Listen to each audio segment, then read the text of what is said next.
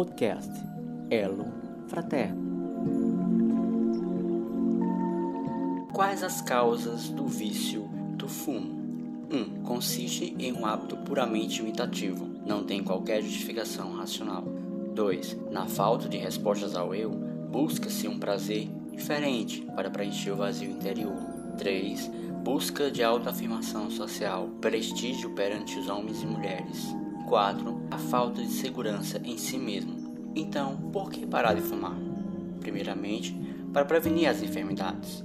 Sabemos que em cada oito fumantes, um sofre de câncer. Cada cigarro encurta a vida em 14 minutos. Comece por demonstrar a necessidade de cuidar do corpo, que, segundo as alternativas de saúde e doença, influi sobre a alma de maneira muito importante, pois temos de considerá-la como prisioneira da carne. Para que esta prisioneira possa viver, movimenta-se e até mesmo concebe a ilusão da liberdade. O corpo deve estar são, disposto e vigoroso. Evangelho segundo o Espiritismo, capítulo 17, item 11. O zelo e o respeito ao organismo que nos é legado na presente existência deve nos levar a compreender que não temos o direito de comprometê-lo com uma carga de toxinas que o fumo acrescenta. Sobre esse aspecto, a doutrina espírita considera o fumo como uma forma de suicídio indireto. Assim, todo tipo de excesso que indubitavelmente acarreta consequências maléficas ao corpo físico e ao perispírito. O fumo também amortece as vibrações mais delicadas, bloqueando-as, tornando o homem até certo ponto insensível aos envolvimentos espirituais de entidades amigas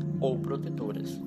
O fumante, além de tudo, alimenta o vício de entidades a que eles se apegam para usufruir das mesmas inalações inebriantes. O fato de fumar não deslustra virtudes nem impede grandes méritos nas realizações e conquistas. Por vezes, entre os fumantes encontramos espíritos de grande elevação. Todavia, toda dependência impede ao homem a alegria maior que é sentir-se um ser livre. Toda dependência é algo exterior. Então, por que ser livre? Busquemos essa liberdade, pois rompe as cadeias interiores que possamos aqui e agora superar nossas tendências seculares. Sejamos livres para podermos ter a plenitude da alegria espiritual. Então, como parar de fumar?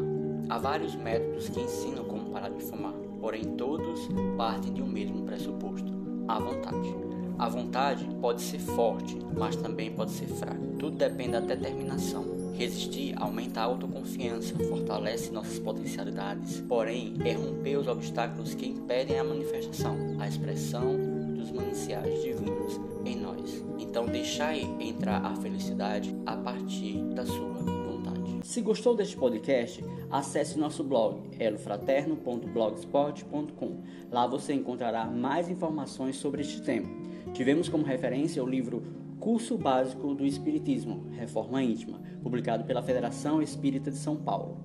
Toda semana, um assunto novo destinado ao conceito espiritual. Nos siga no Instagram, elofraterno, e faça seus comentários. Até o próximo podcast.